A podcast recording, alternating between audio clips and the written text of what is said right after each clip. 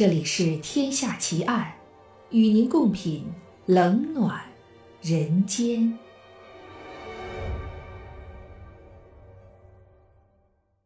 各位听友，大家好，我是暗夜无言。您现在收听到的是《天下奇案》，今天为您带来的案件是康怡花园烹夫奇案。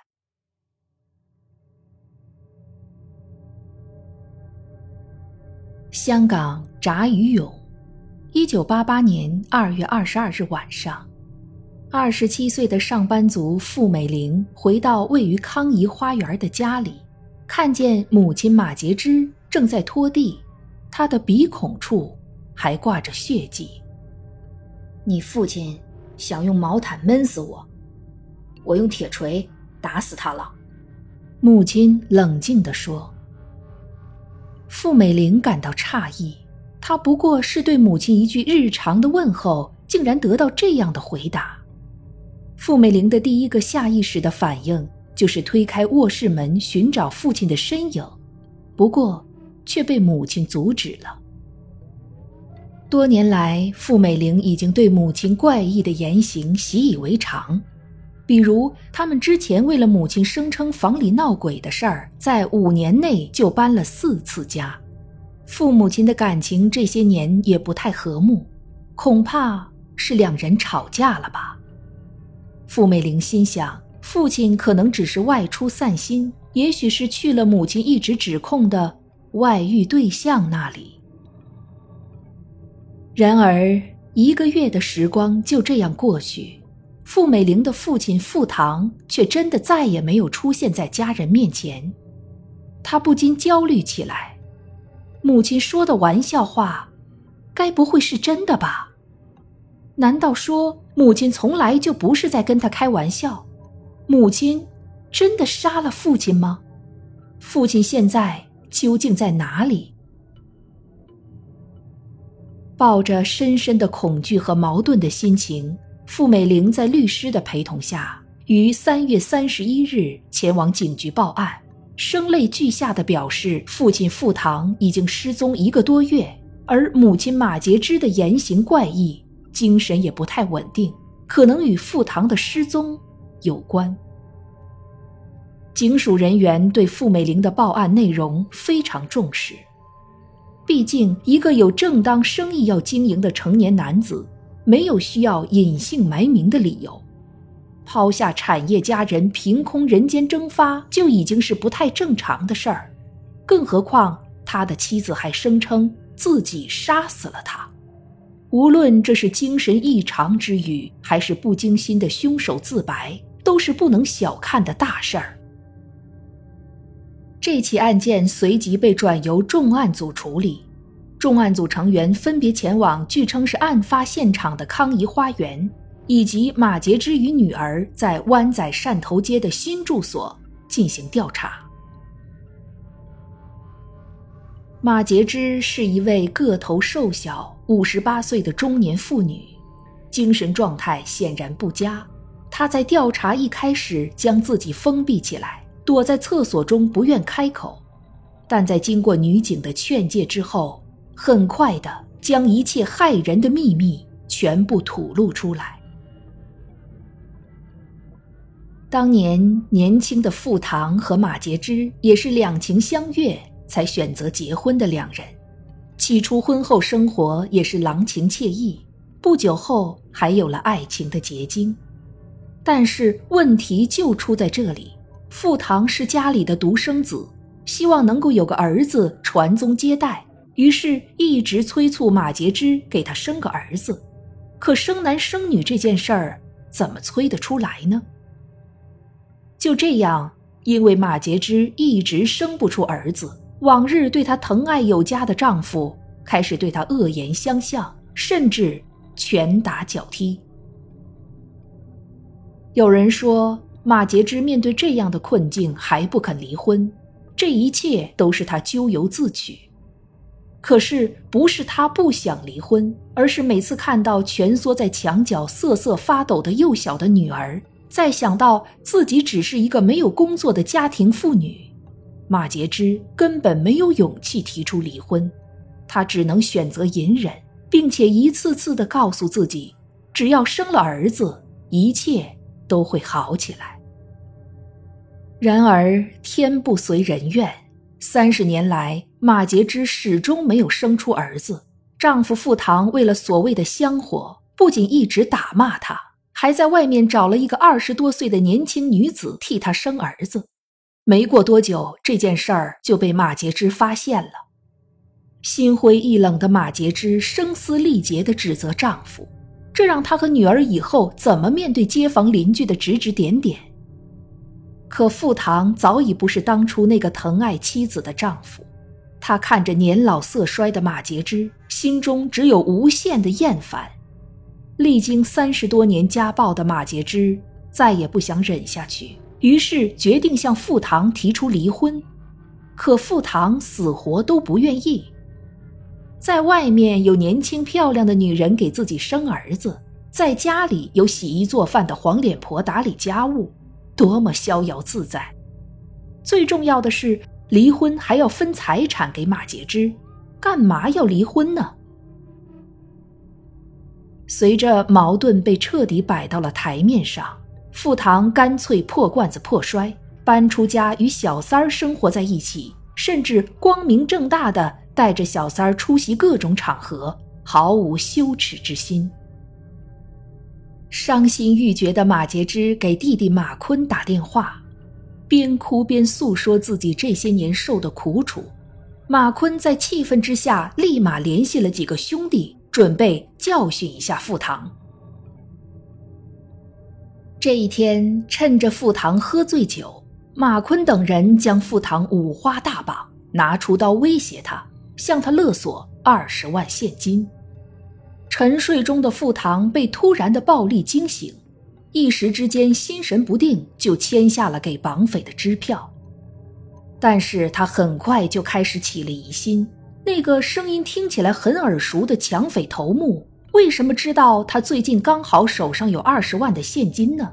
而且还多嘴的警告他，不要再玩女人了。抢匪们一离去，傅唐就向马杰之质问。发现了事情的真相，傅唐当场大怒，但是因为自己仍然被五花大绑着，无法动弹，只能将满腔的怒火强压下去。马杰之一直没有将傅唐放开，也许他还没有真的想好如何处置负心的丈夫。可没过多久，马杰之看着傅唐饿得饥肠辘辘的可怜样子，于心不忍。便给他煮了平时最爱吃的肉汤。狡猾的傅唐趁机哀求马杰之放了他，并保证以后会好好善待马杰之。看着眼前这个和自己结婚三十多年的男人痛哭流涕，心软的马杰之相信了他。没想到的是，绳子刚解开，傅唐便对马杰之拳打脚踢。饿了几天，浑身无力的傅唐被马杰之一把推开，在怒火与心痛之中，他找出家中的铁锤，狠狠地往那个负心男人的头上砸去，一下又一下，直到他回过神来，才发现傅唐早已脑壳碎裂，惨死于卧房之中。要如何处置丈夫的尸体呢？冷静下来的马杰之很快地想到，先用电锯将尸体分成数块，为了减少血迹喷溅，先把这几块残肢用锅煮熟，再持续分解。最后，她将煮熟的丈夫的碎肉分装成好几袋儿，弃置在城市各处。马杰之一说完这些惊人的情节。仿佛压抑了好几个月的身心都得到了解放似的，他的精神好转，开始大吃大喝办案人员提供的食物和饮料。与她刚才讲述如何煮熟丈夫肢体的恐怖情境相比，简直是无比的讽刺。然而，这份自白的可怖残酷之处，还不是让办案人员最头痛的地方。光是看着眼前这位凶手。一个体格瘦弱、精神不稳的中年女子，他们就对她的杀夫描述感到十分怀疑不解。他真的有这个能耐，独自一个人先敲死一个男人，再以电锯肢解尸首，还能够将尸体煮熟后弃尸，从头到尾没有任何一个共犯协助吗？而且以马杰之的身心状况来讲，他的证词能否采信都是一个问题。另一个更骇人的问题是，那个被煮成熟肉的腹膛到底被丢到了哪里去呢？香港警方很快陷入了难题，无论是活人还是尸块，他们都无法找到腹膛曾经存在过的证据，就连一件可能属于腹膛的所有物都已经被马杰之从家中丢弃了。唯一能够证明傅唐这个人存在过的，竟然只剩下马杰之提供的身份证复印件以及妻子女儿对他的记忆了。马杰之声称将丈夫煮熟切碎的说辞，也受到重案组的怀疑。位于康怡花园的傅家原来的房子所使用的是天然气灶，其火力是否大到能够煮熟人类的肢体？这很难说。另外，如果是用电锯碎尸，死者的血液碎肉应该会四处喷溅，整个屋子的墙壁、天花板和地板会布满腹膛的残迹。然而，整间公寓里看不到任何的血迹，更不用说找到肢体尸块了。重案组探员请来化验专家。在康怡花园的行凶现场寻找消失的傅唐，同时也循着倒垃圾的路线在附近寻找尸块的下落。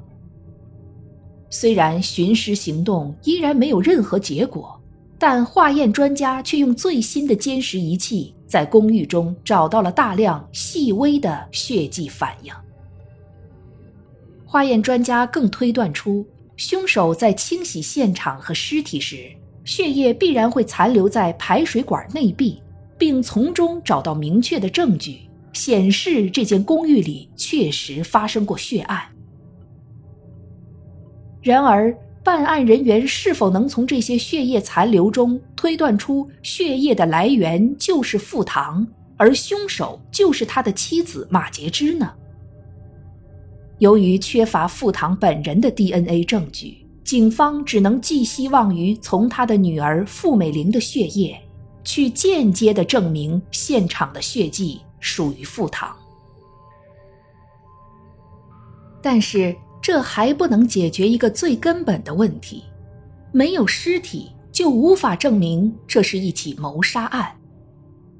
尽管一个名叫傅唐的中年男人确实消失了，但既然没有找到他的尸首。法律对此也无可奈何，更不用说那个自称凶手的女人还有心理医生认证的精神分裂症状。她那扑朔迷离的自白，真的可以被用来证明罪行吗？香港警方和法界对这桩无尸奇案感到十分头疼。不过，就在此时，香港司法界。找到了一个英国的类似案例，有一个男子疑似被妻子杀害，但因为埋尸地点后来盖起了一座大桥，无法挖出尸体进行验证。尽管如此，英国法院还是以其他的证据，在没有尸体的情况下判决凶手有罪。有了这个判例，当时仍在英国统治之下的香港司法。就有了可用的起诉基础，因此起诉马杰之谋杀亲夫傅唐。尽管因为缺乏尸体，加上马杰之的精神分裂问题，造成供词可信度降低，使得法官和陪审团无法判决谋杀罪成立，但因为有其他充足的证据证明傅唐应该已不在人世。而且在康怡花园找到的大量血迹，以及马杰之曾经雇佣搬家清洁工人的证据，也足以佐证傅唐极有可能在寓所中遇害身亡。最终，陪审团作出决议：马杰之的误杀罪成立，法院判决他必须进入精神病院接受无限期治疗。然而，这些都不过是社会体制在无力得到真相的情况下，不得不做出的一种比较好的妥协处置罢了。这件康怡花园烹夫案之所以能够被列入香港十大奇案，并不是因为它有多么离奇的案情。也不是因为它的作案手法多么独特，而是因为那令人匪夷所思、毛骨悚然的处理尸体的方式。在马杰之那平静的表情之下，究竟藏着什么样的心思呢？她真的杀了自己的丈夫吗？那些电锯分尸、烹煮尸块的叙述，究竟有哪些部分是真的？有哪些部分属于一位深受精神疾病困扰女性的幻想呢？而物理世界的赴唐究竟在哪里呢？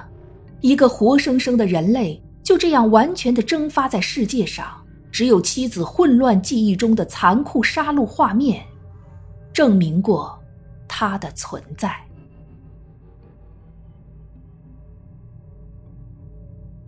这一集的节目到这儿就结束了。如果您喜欢我的节目，请您关注我或订阅我的专辑。我是暗夜无言，让我们下一集再见。